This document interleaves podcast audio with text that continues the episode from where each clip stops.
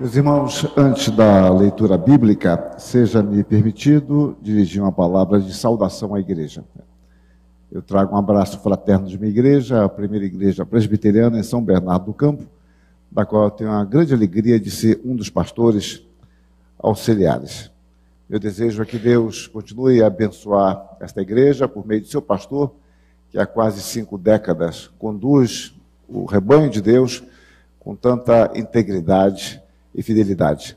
Eu agradeço, já falei com ele pessoalmente, a confiança de me ceder o púlpito à igreja que é do Senhor, mas que o Senhor o concedeu para pastorear. Em geral, nós pastores somos muito zelosos de nossos púlpitos pelo ensino da palavra.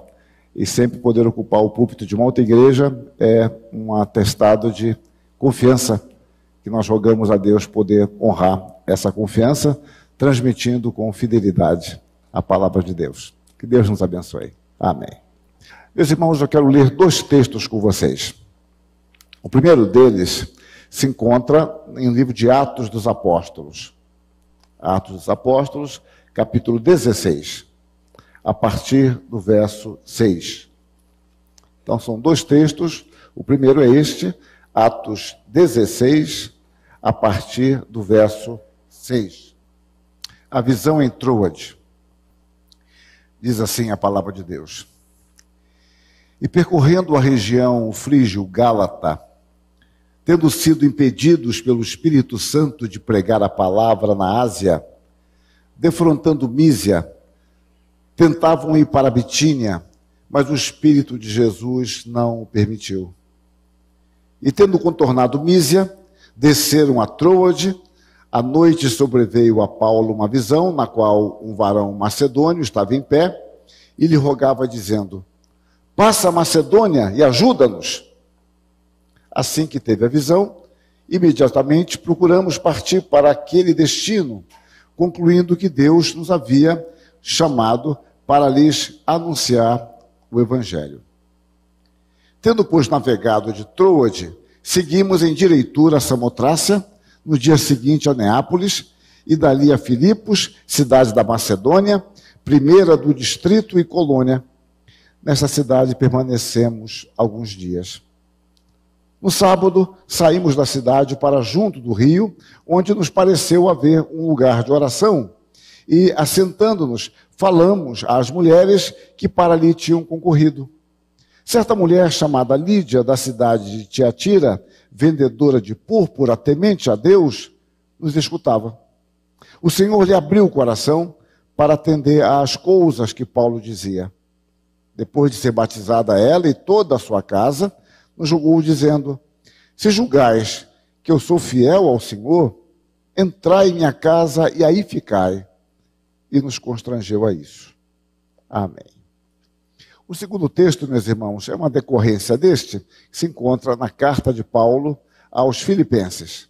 Carta de Paulo aos Filipenses é um texto que fala de um período de dez anos depois, mais ou menos. Filipenses, capítulo 1, a partir do primeiro verso.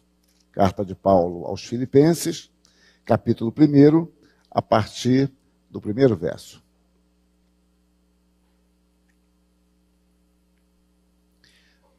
Diz assim a palavra de Deus. Paulo e Timóteo, servos de Cristo Jesus, a todos os santos em Cristo Jesus, inclusive bispos e diáconos que vivem em Filipos. Graça e paz a vós outros, da parte de Deus, nosso Pai, e de nosso Senhor Jesus Cristo. Dou graça a Deus por tudo que recordo de vós, fazendo sempre com alegria súplicas por todos vós em todas as minhas orações pela vossa cooperação no Evangelho desde o primeiro dia até agora. Estou plenamente certo de que aquele que começou boa obra em vós há de completá-la até o dia de Cristo Jesus. Aliás, é justo que eu assim pense de todos vós, porque vos trago no coração, seja nas minhas algemas, seja na defesa e confirmação do Evangelho, pois todos sois participantes da graça comigo.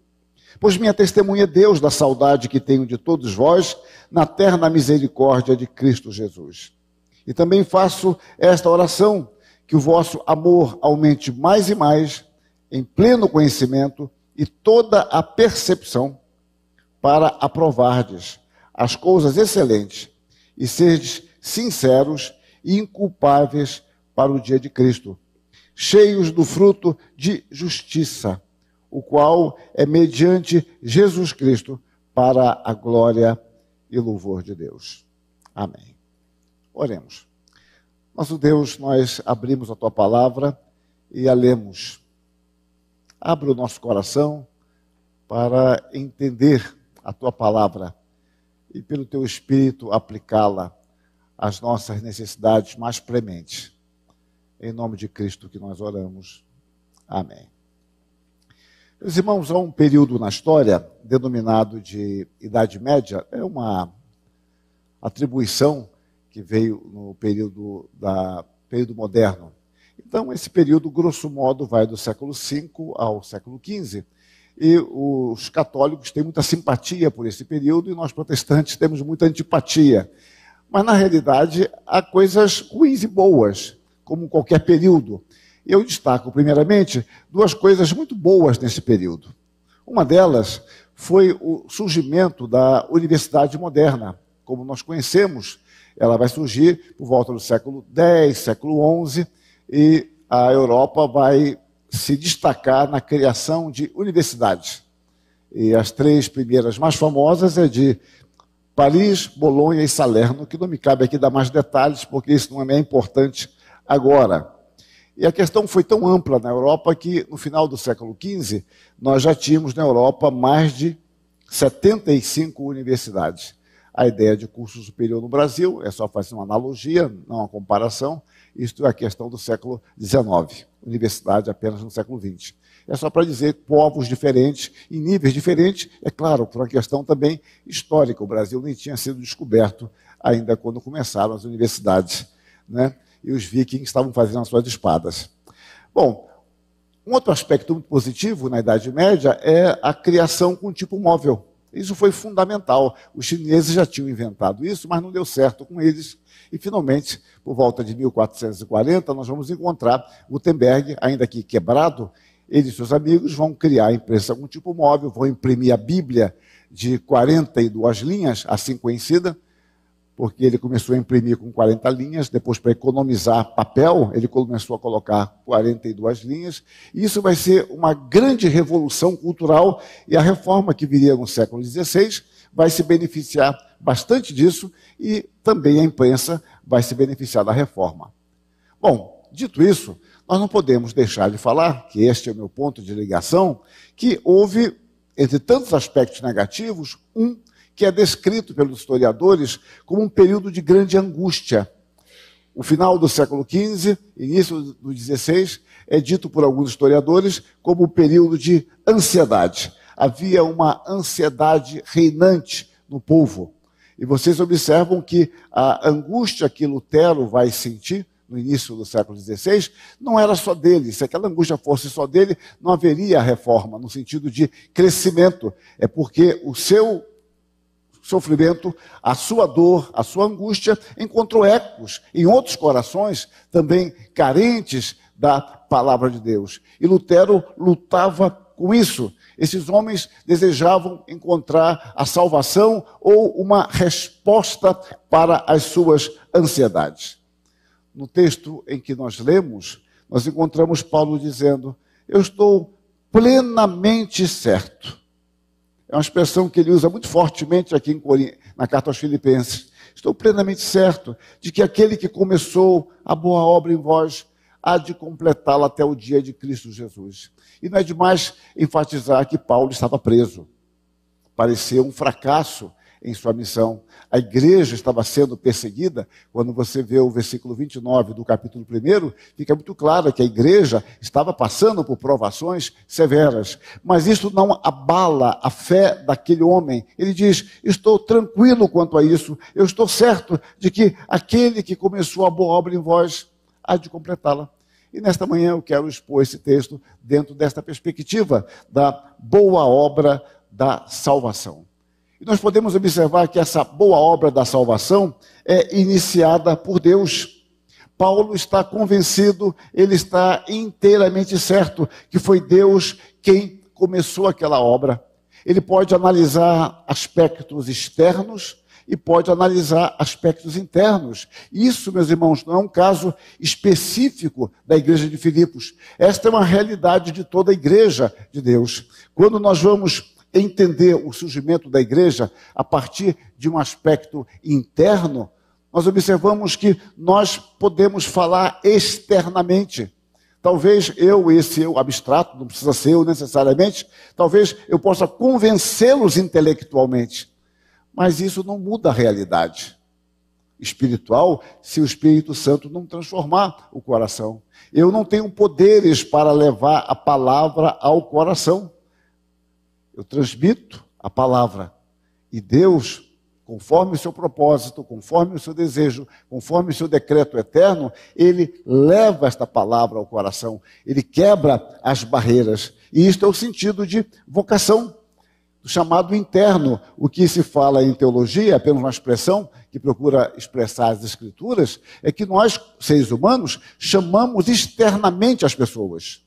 Mas somente Deus chama internamente mas Deus, por graça, se vale desse chamado externo para atingir o coração do povo.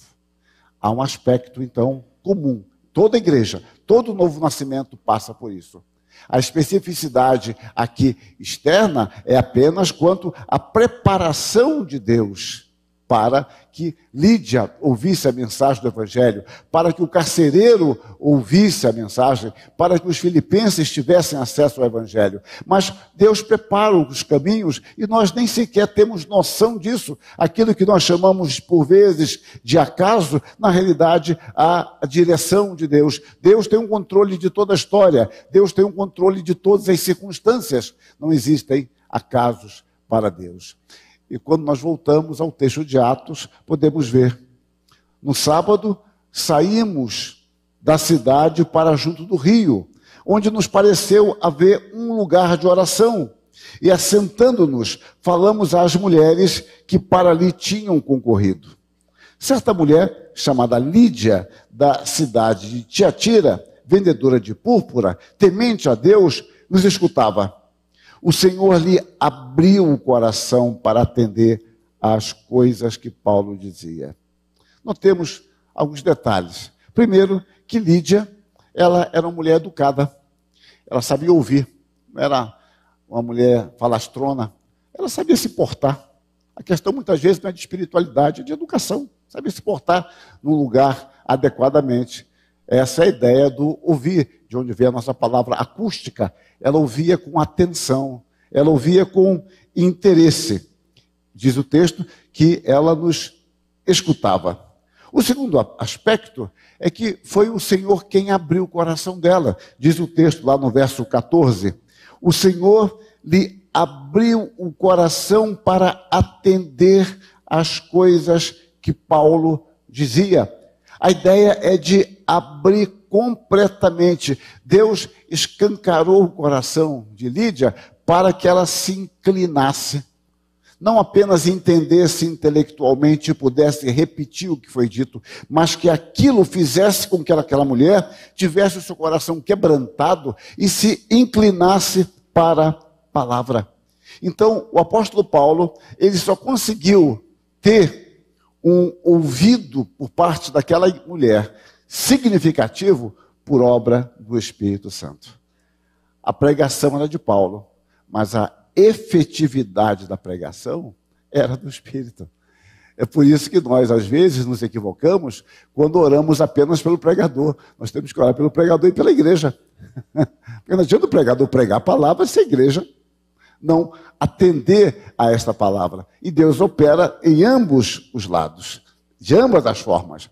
Vamos ver mais essa ideia de abrir. Há um outro texto muito interessante, bem conhecido de vocês, lá em Lucas 24, quando os discípulos estão no caminho de Emaús. O Senhor Deus, providentemente, providencia ali o encontro do Jesus Cristo ressurreto com eles. E Jesus Cristo se coloca ao lado deles, e vai caminhando, eles não percebem nada de anormal naquele homem, significa que a ressurreição não gerou nenhuma transformação que o tornasse irreconhecível. Então ali estava um homem. Eles não reconheciam que era Jesus Cristo, mas sabiam que era um homem. Não havia nada estranho, ele não tinha três orelhas, duas cabeças, era um ser humano que estava ali conversando naturalmente com eles. E depois chega o um momento, versos 30 e 32 de Lucas 24, que a narrativa diz assim: E aconteceu que quando estavam à mesa, tomando ele o pão, abençoou. E tendo-o partido, lhes deu. Então se lhes abriram os olhos. A mesma palavra para Lídia. Se lhes abriram os olhos e o reconheceram. Eles tiveram um conhecimento significativo de quem era Jesus Cristo. Mas ele desapareceu da presença deles. E disseram um ao outro: Porventura, não nos ardia o coração quando ele pelo caminho nos falava, quando nos expunha as Escrituras? Abriu os olhos, expunha as Escrituras. Algo que não fica tão evidente em nossas traduções, mas a palavra para abrir e expor é a mesma. Nós abrimos o texto e Deus abre o coração o caminho ordinário usado por Deus para atingir o pecador, como fez conosco também, é por meio da palavra. A fé vem pelo ouvir da palavra. O Senhor abriu o texto, que aqui chama de expor. A pregação é uma exposição do texto, é abrir o texto diante do povo de Deus. Muito bem, a sequência de Lucas 24 vai contar Jesus Cristo junto com os discípulos, os demais discípulos, em Jerusalém. E agora ele vai explicar sobre o seu ministério, sobre a sua missão, ele vai falar sobre as profecias concernentes a ele, e no verso 45 lemos assim, em Lucas 24: Então lhes abriu o entendimento para compreenderem as Escrituras.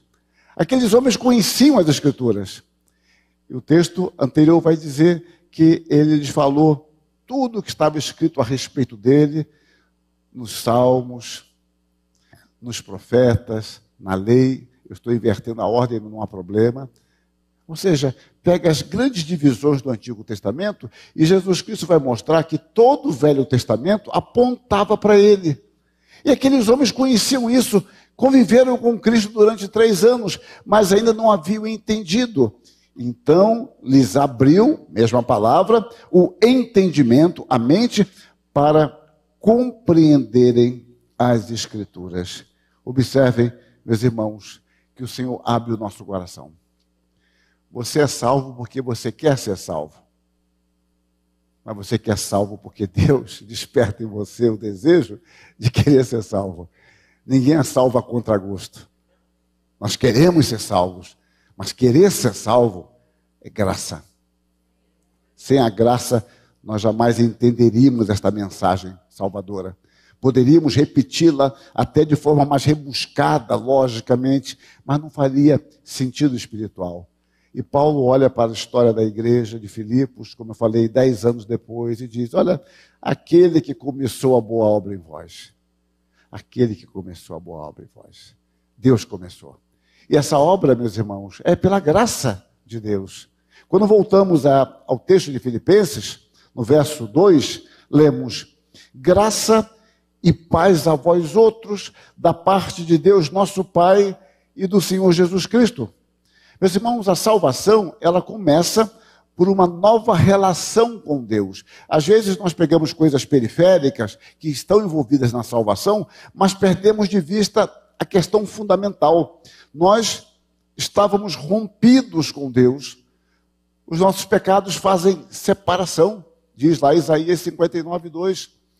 Paulo fala que todos pecaram. Ele fala que o salário do pecado é a morte. Esse salário ninguém quer receber, mas você trabalhou para a morte. Você trabalhou, é um salário, mas o dom gratuito é a vida eterna. Mas o salário, não, não. O trabalhador é digno do seu salário. Então receba a morte física, espiritual e eterna. E assim entrou o pecado no mundo, pela desobediência. Bom, então o homem está rompido com Deus.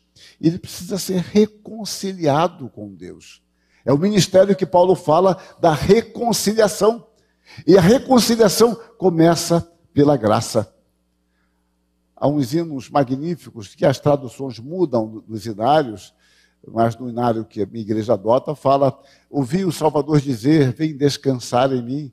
Fui a Jesus e lhe entreguei meu triste coração, abrigo achei, abrigo e paz achei meu coração. Ouvir é graça. As minhas ovelhas ouvem a minha voz. E ouvem não apenas externamente, ouvem com o seu coração. Mas o instrumento foi a palavra que Deus pode usar pela pregação. Alguém pode ler a palavra. Quantas igrejas surgiram com pessoas lendo as escrituras sagradas? Quantos de vocês certamente não se converteram ou não têm parentes, conhecidos, já ouviram histórias de pessoas que esbarraram com as escrituras e começaram a ler e Deus abriu seu coração. Deus faz isto pela graça. A paz com Deus só é possível pela graça. Nós, rompidos com Deus, somos inimigos de Deus, não há paz em nós porque nós fomos criados para nos relacionar com o nosso Deus. Fomos criados à imagem e semelhança de Deus. E a essência do homem é ser a imagem e semelhança, não uma imagem decaída como após o pecado, mas uma imagem restaurada, tendo como modelo Jesus Cristo, o alvo eterno de nossa eleição. Então, observem, Paulo, quando se despede dos presbíteros de Éfeso, em Mileto, ele diz que passou três anos pregando o evangelho da graça de Deus.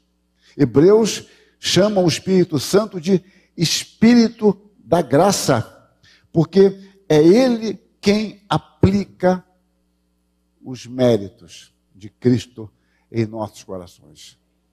Sem a ação do Espírito, nós jamais seríamos salvos pela obra de Cristo. Por quê? A obra de Cristo é suficiente e eficaz, mas ela precisa ser aplicada em nosso coração. E é o Espírito quem faz isso. Todos, em todos os tempos, foram salvos pela graça e a ação do Espírito permeia toda a história da igreja. O Senhor vem efetivando a sua obra. Há um hino que eu gosto muito, e eu acho que a origem desse hino é entre vocês, nossos irmãos batistas. É, nós traduzimos com os seus intentos, os seus intentos, os seus intentos cumpre Deus no decorrer dos anos ele realiza o seu querer de acordo com os seus planos. Eia, aproxima-se o final, bem perto o dia vem, quando a glória de Deus há de o um mundo inundar, como as águas cobrem o mar. É um hino muito bem ritmado, lendo um pouco Castelo Forte. É, no piano ele é belíssimo. Não pode errar tecla, porque aí não tem jeito. Mas ele é um hino que fala dos. É tipo uma marcha. Os intentos de Deus ele cumpre. Deus cumpre sempre e o Espírito é fundamental nisto. Quando Pedro tem que falar diante do concílio de Jerusalém, e uma das questões que tinha sido levantada já em Atos 11, e agora nós estamos em Atos 15, é ele ter ido pregar na casa de Cornélio. Ele já se explicara, mas agora é uma reunião oficial diante do concílio. E Pedro diz assim: Mas cremos que fomos salvos pela graça do Senhor Jesus como também aqueles o foram. Ele está dizendo: olha, nós fomos salvos pela graça, os gentios também. É a mesma graça. Ninguém aqui foi salvo de outra forma. A obra do Senhor, ela é pela graça. A nossa fé é somente pela graça. Quando Lucas fala do ministério de Apolo, ele diz o seguinte: querendo ele percorrer a Acaia, animaram-no os irmãos e escreveram aos discípulos para o receberem. Tendo chegado, reparem só isso, está em Atos 18, 27. Tendo chegado, auxiliou muito aqueles que, mediante a graça, haviam crido. Auxiliou aqueles que, mediante a graça, haviam crido. Então, meus irmãos, a graça, ela é um favor imerecido da parte de Deus para conosco homens e mulheres totalmente distantes de Deus e rebeldes a Deus. É preciso que entendamos que a fé é um dom de Deus. não há mérito na fé. E nós temos que verificar sempre a nossa fé, porque às vezes você usa nomes diferentes para conteúdos distintos. Você tem a carcaça, que é a palavra, mas você lá dentro tem um outro sentido. Eu posso ilustrar com a palavra fé. Às vezes você fala fé, mas o conteúdo do que você chama fé é obra. É uma armadilha muito sutil. As palavras não mudam a essência da coisa. Então você chama fé, mas ah, eu tenho muita fé. Olha, se não fosse a minha fé, bom, isso é obra. mas você chama de fé. Os nomes não mudam a essência das coisas. As coisas são o que são. Os nomes são alusões à essência, mas muitas vezes não funciona desta forma. Então Paulo diz: porque pela graça sois salvos mediante a, mediante a fé. E isto não vem de vós, é dom de Deus, não de obras, para que ninguém se glorie. Olha, eu fui salvo, mas foi o seguinte: é igual bolsa de estudo, né? Você pede 100%, alguns conseguem 75%, outros conseguem 50%. Você fala, não, minha, é só de 50%. Ó, não, eu entrei com 50% de obra e o Espírito Santo completou. Aí alguém fala, não, eu, eu fui 90%. Fui só um pouquinho só, eu poupei o Espírito Santo. A graça foi para o outro. Não funciona assim. Ah, minha fé, ah, eu tenho muita. Olha, rapaz, se não fosse a minha fé, é um negócio estrondoso. Não funciona. A fé é dom de Deus. E um texto que destrói totalmente a nossa possível arrogância é o texto de Paulo a Timóteo, quando ele diz que Deus nos salvou e nos chamou com santa vocação, não segundo as nossas obras, mas conforme a sua própria determinação e graça que nos foi dada em Cristo Jesus, quando? Antes dos tempos eternos. Eu li 2 Timóteo 1,9. Aquele que começou a boa obra, a boa obra da salvação é Deus. Ele o faz pela graça. E o texto de Filipenses, voltando ao verso 6, aquele que começou a de completá-la. A boa obra da salvação é completada. Meus irmãos, por falta de planejamento, pode ser pessoal ou institucional, estrutural, muita coisa que planejamos não dá certo. Eu já vi lugares, um viaduto, parte dele construído, que levava de nenhum lugar para lugar nenhum. Obra. Vocês devem ter visto isso? Estradas que começam numa ponta, vai para outra, depois, aí depois descobre que elas não casam. Ela tem que fazer um pequeno desvio, porque ela não casa aqui. É, quando você vai para São Francisco do Sul, é, Santa Catarina, tem lá um pedaço de uma ponte, que não tem nada antes nem depois, mas está lá, aquilo ali. E não deve ser uma obra arquitetônica, é muito mal feito para ser isso. Então o negócio está lá. Erros de planejamento. E também no nosso mundo. Eu gosto muito de organizar a minha vida segunda-feira. Eu gosto muito de segunda-feira, preparar a semana. Mas você, pronto, um pequeno problema, tem uma gripe, ou alguém lhe procura, ou deu uma tempestade há um mês atrás, Maringá, eu não sei se aqui também foi tão forte, ficamos sem luz lá, 20, 20 horas sem energia. Gente, sem energia a gente, olha, não tem jeito. A gente olha para cá, olha para lá, não, não, liga computador, não liga televisão, geladeira, ou a gente não sabe, não, vai brincar com os cachorros. Mas parece até que os cachorros ficam desenergizados também quando falta energia. Mas observam isso? Sem energia é uma coisa tremenda. Então, faltou energia, todo o seu planejamento acabou. Acabou. Você não tem mais, porque o contato é a bateria. Agora a questão da bateria, já está acabando, não tem que poupar a bateria. Tal. Usar o 4G, como é que é, como é que não é? Olha, é um problema, é uma dificuldade. Então nós planejamos coisas que não, não dão certo por causa de imprevistos, circunstâncias. E às vezes uma pequena coisa pequeno detalhe mudou tudo. Você está tudo certinho, mas acorda indisposto. Você acordou indisposto. Pronto. E aí é uma dificuldade.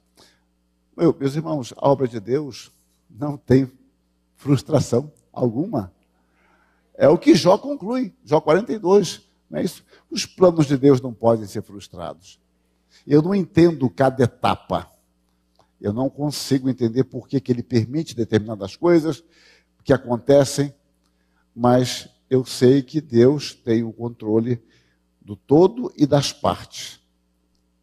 que nada acontece, nem nos controles intergalácticos, que a astronomia nem sabe que existe, e no cabelo, já muitas vezes esparçado, que cai. Hoje um pardal que nem sequer é percebido pelo cachorro, porque ele já sabe que cai mesmo ali, ele vai procurar um outro tipo de pássaro. Mas esse pardal que caiu e o meu cabelo que insiste em se desgarrar-se, Deus tem o controle. Vejam, nós não somos um número, nós não somos uma multidão. Deus não ama simplesmente a igreja. Deus ama a igreja e ama cada um de nós. É importante entender isso. E Paulo diz: aquele que começou a boa obra há de completá-la, há de aperfeiçoá-la. E a Trindade trabalha poderosamente nisto. Uma figura que eu gosto de usar é que ah, quando eu era estudante, quando você tinha que comprar um livro no exterior, demorava muito. Os jovens hoje não sabem nem o que é isso. Você escrevia, carta, não sei se demorava um mês para chegar. Se você recebesse um retorno com dois meses da carta, era uma beleza.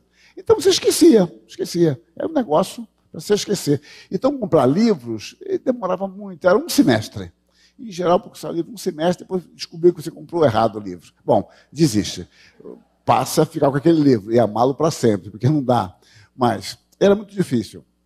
E eu comecei a observar que as embalagens de livros, é, é quando não eram muitos, vinham uns envelopes com aquele, com aquele saco bolha por dentro, alguns revestidos de isopor. Eu nunca tinha visto aquilo, eu guardo até alguns deles até hoje. Então, uns sacos grandes, plastificados. Falei, que coisa bonita, tal, bom. E até aí nada demais. Depois de muitos anos, quando intensificou-se o mercado de compra online, né, isso já tem alguns anos, e, e, e Amazon é poderosa nisso, antes de vir para o Brasil, eu já comprava com eles.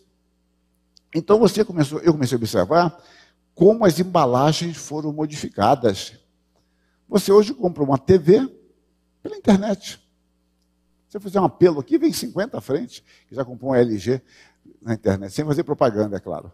Então, você compra lá a TV, compra um computador, mas comprar uma TV pela internet, gente, há 20 anos, será que você teria coragem disso? Você compra carro pela internet, é meio arriscado, mas é outra história. Mas você compra televisão, geladeira, computador, notebook. Já abriram aquelas embalagens com, com atenção? Eu acho fascinante. Os encaixes, o ajuste. Olha, muito bem feito. E alguns querem guardar para quando se mudar, né? Mas é problema. Porque primeiro que só serve para aquilo. Mas dá pena de jogar fora. Eu fico com pena de jogar aquele isopor. Mas é tão bonitinho, tinha que ter um. Dá para uma casa de cachorro aqui? Não dá, não dá. Você fica pensando, dá, dá muita pena de jogar aquilo, aquilo fora. Mas é interessante como a embalagem é bem feita.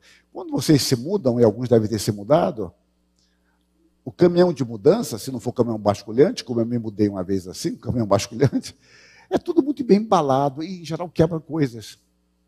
Não é verdade? Você vai comprar, você compra lá móveis Bartira. Esquece, compra Bartira. É aquilo ali depois vai montar, acabou tudo. Acabou. É melhor comprar outro. Comprar outro. Bom, meus irmãos, nós não temos esse problema, porque o nosso Deus, além de ser todo-poderoso, é um Deus trino. O Pai, o Filho e o Espírito Santo nos envolvem e nos protegem. Nós somos, entre aspas, muito bem embalados. Deus vai nos conduzindo na história. Só que Deus não nos conduz como um objeto inerte.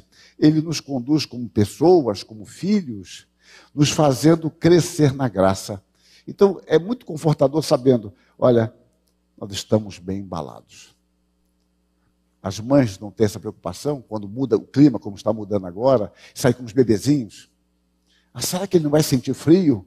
Aí enche ele de faixa, tanta coisa, e depois ele começa a sentir calor, aí tira 10 metros de chale, né, para embalar bem. Mas é insegurança, não acontece isso? Olha, aí não pode adoecer. Ah, a cabecinha, a touquinha dele e tal. E o marido, desprovido de cabelo, não tem touquinha. Mas o bebê tem. A touquinha. Então está todo mundo protegidinho e tal.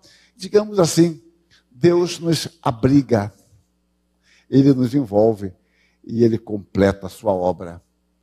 E Paulo escreve a Timóteo, dizendo que Deus nos educa. Ele diz, não a Timóteo, a Tito, ele diz: porquanto a graça de Deus se manifestou salvadora a todos os homens, educando-nos. O processo de condução de Deus, que Ele nos abriga muito bem, Ele vai nos educando para que, renegadas a impiedade e as paixões mundanas, vivamos no presente século sensata, justa e piedosamente. Deus vai concluindo a sua obra Ele vai operando em nós. Foi falado há pouco sobre as provações. Por meio das provações, por meio muitas vezes de dificuldades, porque Deus vai nos educando, Ele sabe o melhor para nós. Eu tenho observado nos livros de crônicas que os reis começam muitas vezes a fraquejar quando o texto diz assim: até que se sentiu forte. Ele era muito bom, fiel a Deus. Quando se sente forte, faz bobagem. E Deus sabe como nós somos. E Ele vai nos conduzindo, nos embalando, nos protegendo até o final. E esta obra, meus irmãos, de Deus, iniciada por Deus, continuada por Deus pela graça e concluída, ela é tão eficaz que você fala do futuro como sendo passado. Nós não podemos fazer isso. Você fala, olha, amanhã eu devo estar aí, olha, se Deus quiser. Você pode até não falar, mas você pensa, sabe disso. Olha, amanhã, se Deus quiser, eu vou, eu vou resolver esta, esta questão. Olha, semana que vem eu creio ter mais tempo. Mas, como eu falei, tudo pode se transformar por circunstâncias. Eu me lembro que eu participei de um congresso é, em 83, em Curitiba. Curitiba.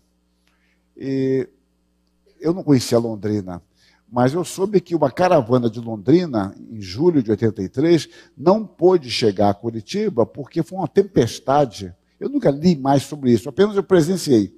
Uma tempestade que caiu algum tipo de barreira.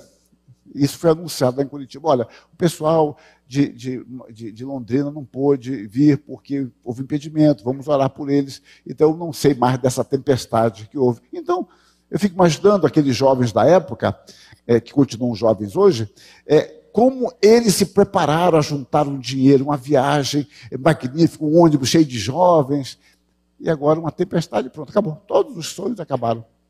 Acabou. Frustração. Agora a esperança é poder voltar para casa em segurança. Pelo menos, pelo menos isso. Então, acontece com o ser humano. Eu não posso projetar o futuro com segurança.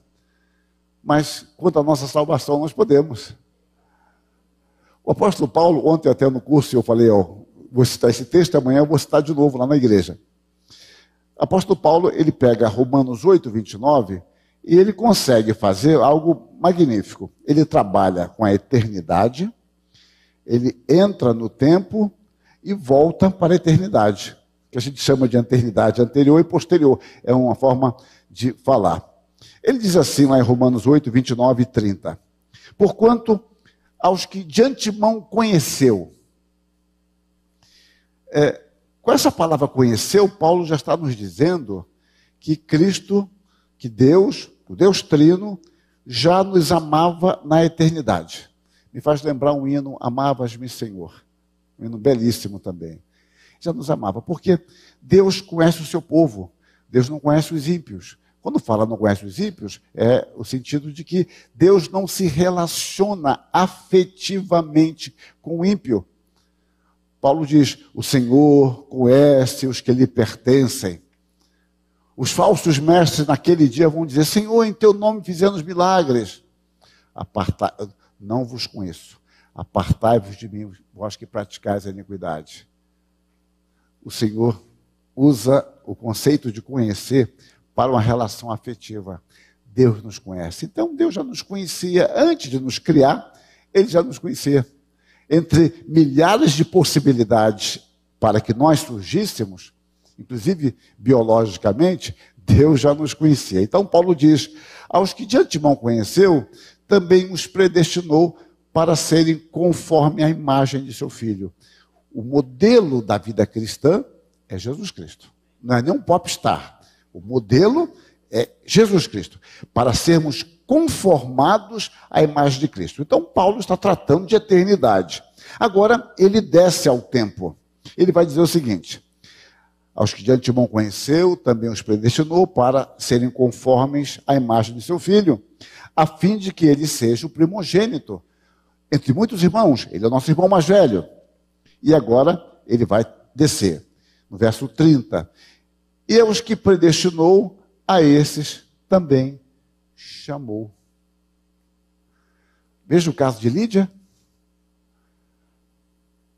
O Senhor abriu o coração para ela entender a mensagem. Deus está levando a cabo, desenvolvendo o seu projeto eterno. Deus amava a Lídia, predestinou. Paulo vai e prega, o Senhor abre o coração. Isso é a experiência de todos nós em Cristo. E ele continua. E aos que justificou, a esse, aos que chamou, a esse também justificou. E o que é justificar? É simples. Quer dizer, simples de explicar. Deus nos declara justos em Cristo. Ele toma a justiça de Cristo e aplica em nossos corações. Às vezes nós pegamos parte de uma história e não sabemos o outro lado, o outro lado da moeda. E a gente só sabe da parte que nos compete ou só damos ênfase a isso. Por exemplo, é, quando eu era menino, era comum os pais, pelo menos meus pais, prometiam coisas. Ó, se passar de ano, se, hoje é mais fácil, não precisa nem fazer prova, mas na época era mais complicado. Se você passar de ano, porque você tinha que chegar na quinta série lendo, né? Hoje chega da Bom, deixa para lá. Então você, a, a, a, então você tinha que chegar lendo. Tá? Então você. Uh, prometi, ó, se você passar, se tiver boas notas, o sonho nosso é uma bicicleta, né? Vou longe, agora tem uma monareta. Aí é longe demais. Depois eu explico depois lá fora, no glossário do sermão, o que é monareta. Um autorama. Autorama era impossível. É muito caro para gente. Então você ganhava um presente daquele, veio de graça. Aí, às vezes quebrava no mesmo dia um problema, um carro de fricção, de corda de corda, né? O controle remoto com fio, coisa mais horrorosa, ficar com fio atrás do carro ali. Bom, ganhava, quebrava no mesmo dia. Aquilo chegou de graça, mas custou o sacrifício dos seus pais, que economizaram muitas vezes, separaram o dinheirinho na poupança, para poder comprar, que olha, e a mulher sempre lembra o marido, olha, Fulano, ó, ele está estudando, ele está se esforçando ali. Ó. Tirou nota 7, já está melhorando. Quem tirava só 4, ó, a gente não pode gastar mais não. Ah, vou na Pernambucana. Não, não podemos não, não, tem que guardar. Isso aí, cobertor Paraíba, não, a gente fica no frio, tal, tal, tal. É, e era assim mesmo. E você recebe a parte da graça. Bom, nós somos salvos pelas obras. Oh, calma, de Cristo. Graça é a nossa parte. Para dizer para Cristo na cruz, olha, é graça, que graça maravilhosa, né? Graça nada, suas mãos foram cravadas. Ele estava pendurado na cruz. Isso foi o aspecto mais leve. O mais difícil foi o seu sofrimento moral e espiritual de conviver com pecadores e sentir cair sobre ele a ira e o abandono de Deus. A cruz, por mais dolorosa que seja, foi o menor estágio dentro desse sofrimento. Graça é a parte que nos compete mas a parte de Cristo foi obra, para que houvesse uma boa obra da salvação. Voltemos a Paulo. Pela justiça de Cristo, nós somos declarados justos. E Paulo pode dizer: já não há nenhuma condenação para os que estão em Cristo Jesus. Nós agora temos paz com Deus, fomos reconciliados com Deus. Então, Deus conhece, predestina, justifica, é, vocaciona ou chama, justifica, e Paulo agora volta correndo para a eternidade. E ele diz: E aos que justificou, a esses também ele glorificou. Ah, mas aí viu o meu argumento. Deus, em Cristo, ainda não nos glorificou. Mas como é que Paulo coloca no passado? Porque foi Deus quem prometeu. Lembra-se que eu falei há pouco? Os planos de Deus você pode falar do futuro lançando no passado, porque é apenas uma questão de tempo. Aquilo vai se concretizar. A obra é de Deus. E é por isso que Paulo, como eu disse, preso, a igreja sofrendo perseguição, ele pode dizer algo que na Idade Média aqueles homens não entendiam, sua grande maioria. Eu estou plenamente certo de que aquele que começou a boa obra há de completá-la até o dia de Cristo Jesus. Finalizando, considerações finais. Quais devem ser as nossas atitudes? Eu quero destacar apenas algumas poucas, eu já me alonguei demais. A primeira delas, nós devemos dar graças a Deus pelos nossos irmãos. Nem sempre nós nos lembramos disso. Veja o verso 3. Dou graças a meu Deus por tudo que recordo de vós. A questão da graça aqui está no recordar. Paulo não recordava de tudo, mas tudo que ele recordava, ele dava graças. Por tudo que recorda. E às vezes nossa memória é miserável é uma memória doentia, só lembra. Você tem família, vocês não experimentam isso. Isso é coisa de, isso é coisa de presbiteriano.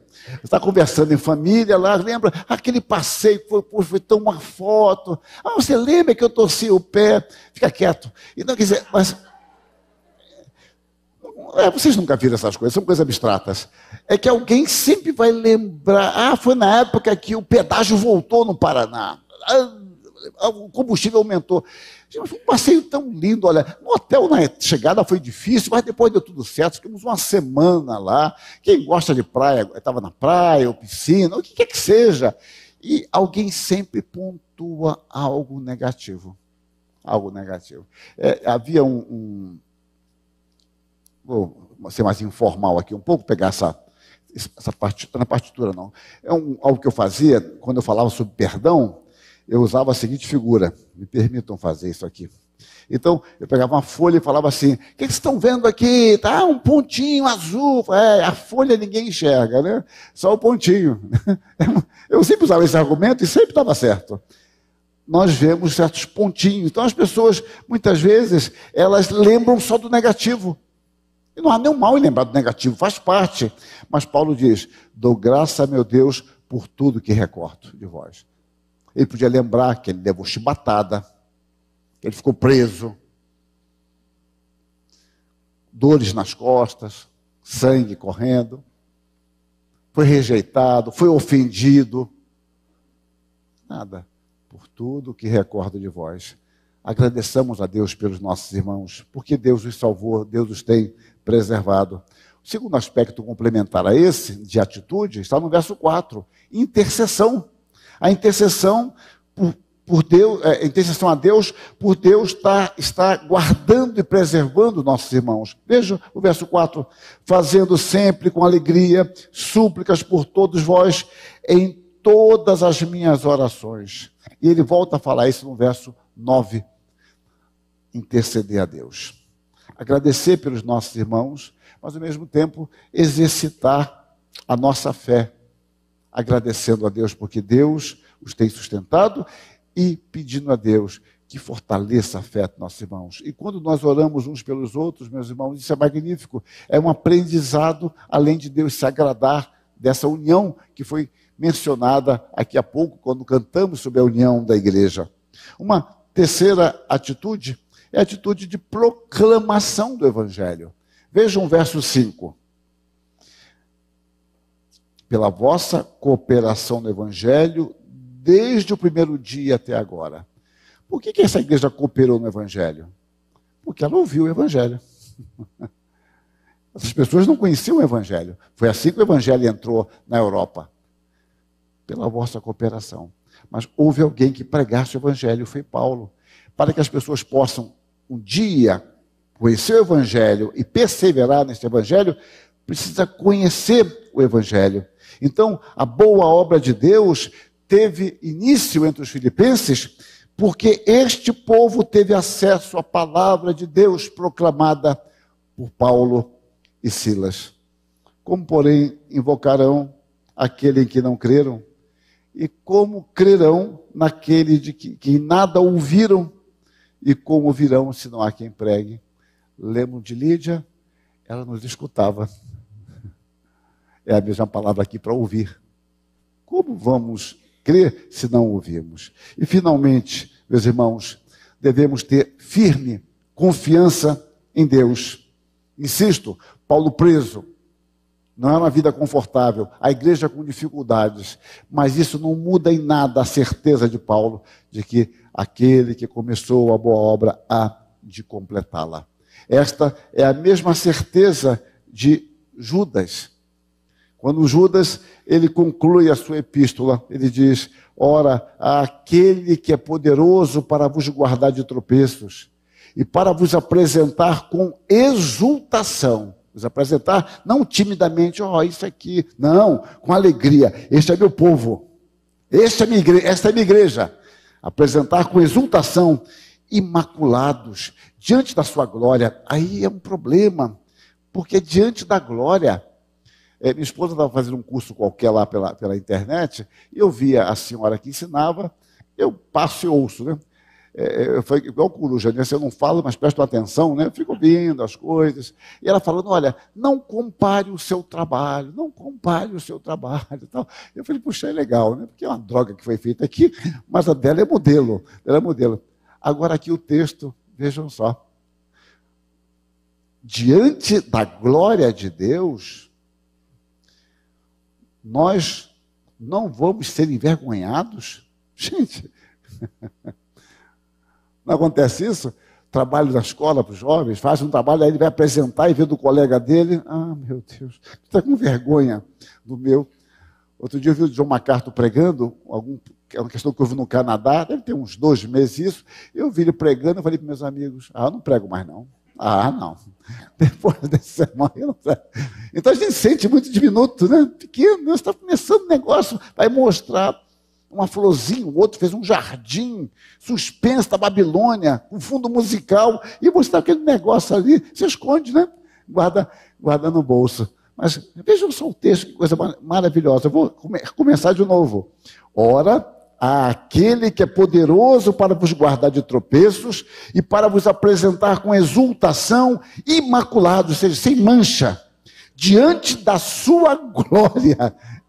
Diante da sua glória, ao único Deus, nosso Salvador, mediante Jesus Cristo, Senhor nosso, glória, majestade, império e soberania, antes de todas as eras e agora por todos os séculos. Amém aquele que começou a boa obra em vós, há de completá-la até o dia de Cristo Jesus. Que Deus abençoe. Amém.